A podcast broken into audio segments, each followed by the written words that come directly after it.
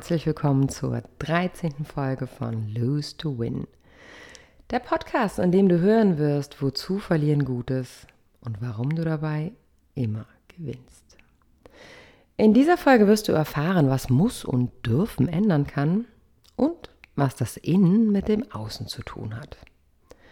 Schön, dass du wieder dabei bist bei Lose to Win, denn du kannst es auch. Verlieren, um zu gewinnen.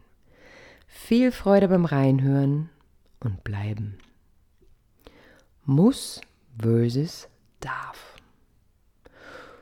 Du musst morgens aufstehen, dich anziehen und dann musst du zur Arbeit fahren, um Geld zu verdienen. Hm, Soweit, so gut. Solche Sätze kennen wir alle.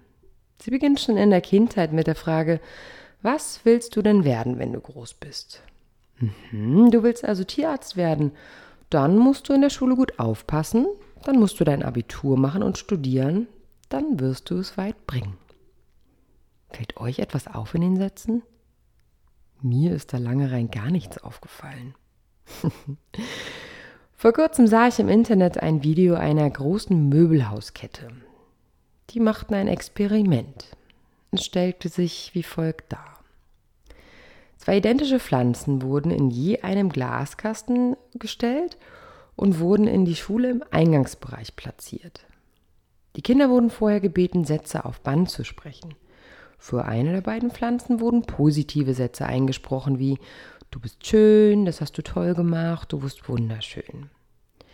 Für die andere Pflanze wurden Negativsätze wie Du bist nutzlos, hässlich, keiner will dich eingesprochen. Nun wurden diese Pflanzen 30 Tage lang mit diesen Sätzen über Lautsprecher beschallt.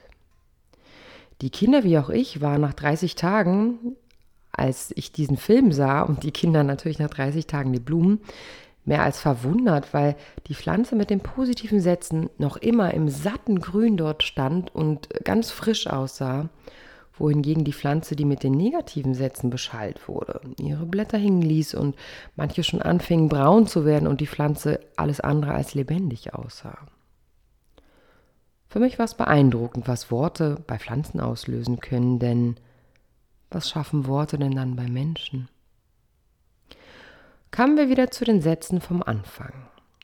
Du musst morgens aufstehen, dich anziehen und dann musst du zur Arbeit fahren, um Geld zu verdienen. Fällt euch das Must auf? Ich fragte einen Klienten, ob ihm das Muss in seinen Sätzen, Sätzen auffallen würde. Ja klar, sagte er, aber ich muss doch hierher kommen und ich muss doch morgens aufstehen, war seine Antwort.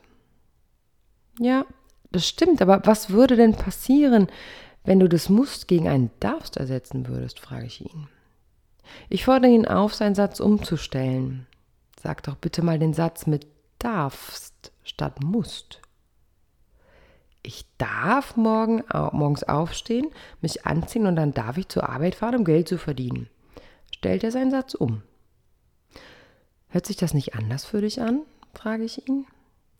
Doch klar, aber wenn ich dürfte, würde ich lieber am Strand liegen, war seine Antwort.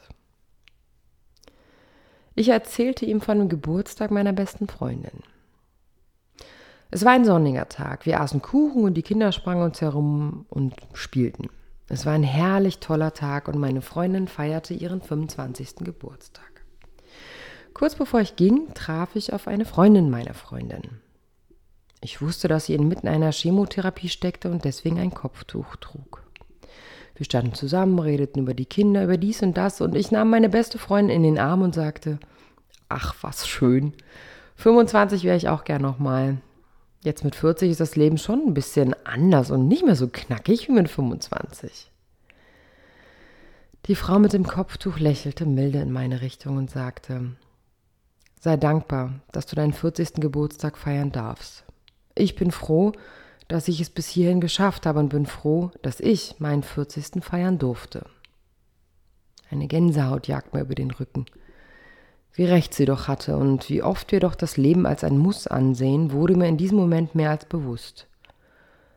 Meinem Klienten nach dieser Geschichte im Übrigen auch, denn ich fragte ihn, ob sein Leben ein Muss für ihn sei, und er sagte, nein, denn ich darf es leben. Ähnlich verhält es sich mit dem Satz man sollte, über den ich wirklich häufig stolpere. Man sollte achtsamer sein, man sollte sich anstrengen, man sollte darüber nachdenken. Wie oft sagen wir, man sollte? Nur, was meinen wir denn wirklich mit man sollte? Mann, so denke ich, ist an dieser Stelle ein Füllwort für ich. Sollte eine Bewertung. Wie könnte ich die Aussage man sollte ändern, um sie positiver klingen zu lassen? Wie wäre ich oder du darfst achtsam sein? Ich oder du darfst dich mehr anstrengen? Ich oder du darfst darüber nachdenken? Du bist mit dieser Aussage und das ändert diese zwei Worte im positiven Gefühl und nicht mehr in der Bewertung. Des Weiteren gibst du mit der Aussage deinem Gegenüber eine Wahlmöglichkeit. Ein kleines Beispiel hierfür. Man sollte diesen Pullover verbieten, er hat eine grausame Farbe, du solltest einen anderen anziehen. So oder so ähnlich könnte ein Gespräch zwischen zwei Freunden stattfinden.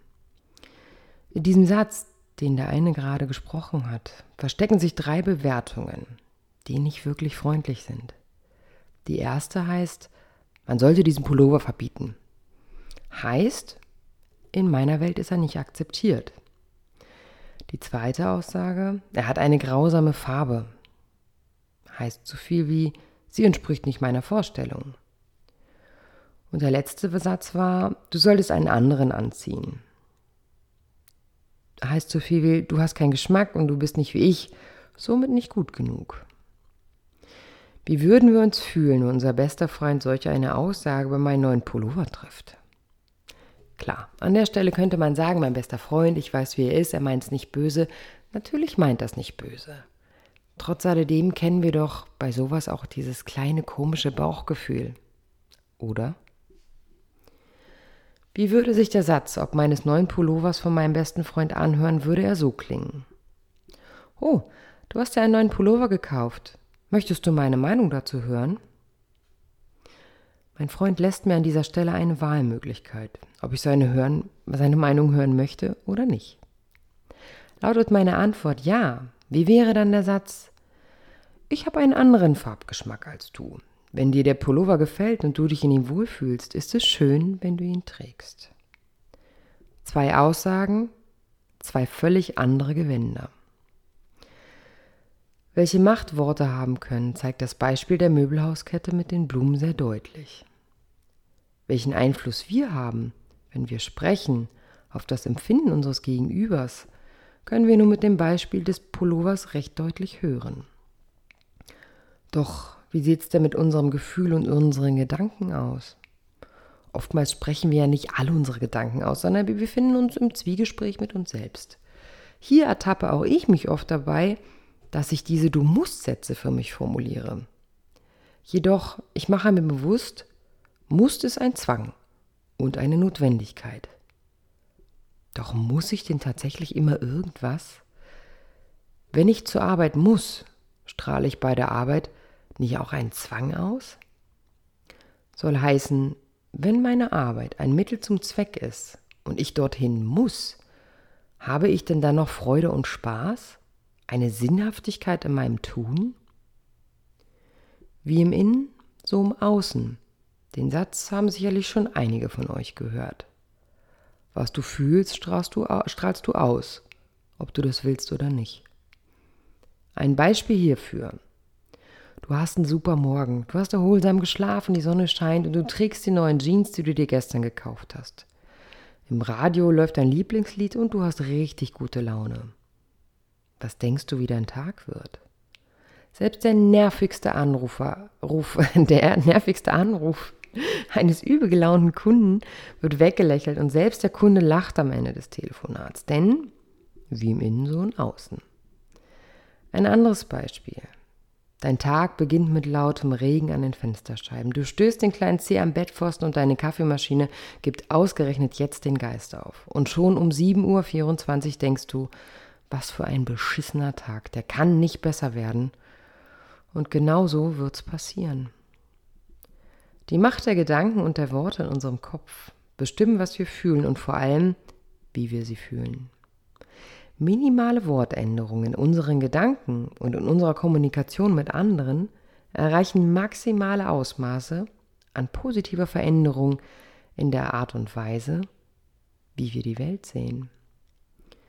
Mir als bekennende Schnellrednerin fiel es in allen Maßen schwer zu lernen, nicht jede Antwort wie aus der Pistole zu schießen, denn ich hatte es mein Leben lang so gemacht. Jetzt, wo ich lernen durfte, mich nach einer Frage erst einmal zurückzunehmen, Sekunden der Stille ertragen zu können, kann ich mir bewusster meiner Worte und ihrer Wirkung sein. Das macht es mir nicht nur einfacher, wertschätzender und achtsamer Worte zu finden, es bewirkt auch, dass mein Gegenüber mir aufmerksamer zuhören kann, da er meiner Geschwindigkeit folgen kann. Ich bin natürlich noch nicht perfekt geworden, jedoch lasse ich keine Chance aus, zu üben, meine Pausen einzuhalten. Versuch einmal für einen Tag jedes Muss gegen ein Darf zu ersetzen. Nicht nur in deinen Gedanken, sondern auch in deinem Alltag. Du wirst recht schnell bemerken, wie positiv es sich anfühlt und wie sehr es deine Art zu denken und somit auch deinen Tag positiv beeinflusst. Denk an die Blume in dem Kasten. Mit schönen Worten behält sie ihre Kraft und Schönheit. Du kannst das auch. Herzlichen Dank einmal wieder fürs Zuhören, ihr Lieben. Und ich freue mich, wenn ihr immer ein bisschen was ähm, von diesem Podcast für euch in den Alltag mitnehmen könnt und merkt, wie sich etwas positiv verändern kann. Wenn dir diese Folge gefallen hat und du mit meiner Art, die Welt zu sehen, gut zurechtkommst und sie magst, wenn du dir vorstellen kannst, mit meiner Unterstützung deine ganz individuellen Herausforderungen anzugehen, schreib mir eine E-Mail unter d.weber.hardlight-coaching.de und vereinbare ein unverbindliches Erstgespräch mit mir. Denn manchmal braucht es nur einen kleinen Impuls, um Denkmuster zu erkennen und somit den Knoten zu lösen. Ich freue mich auf die nächste Folge Lose to Win mit euch in zwei Wochen. Und ja, bis dahin, passt auf euch auf.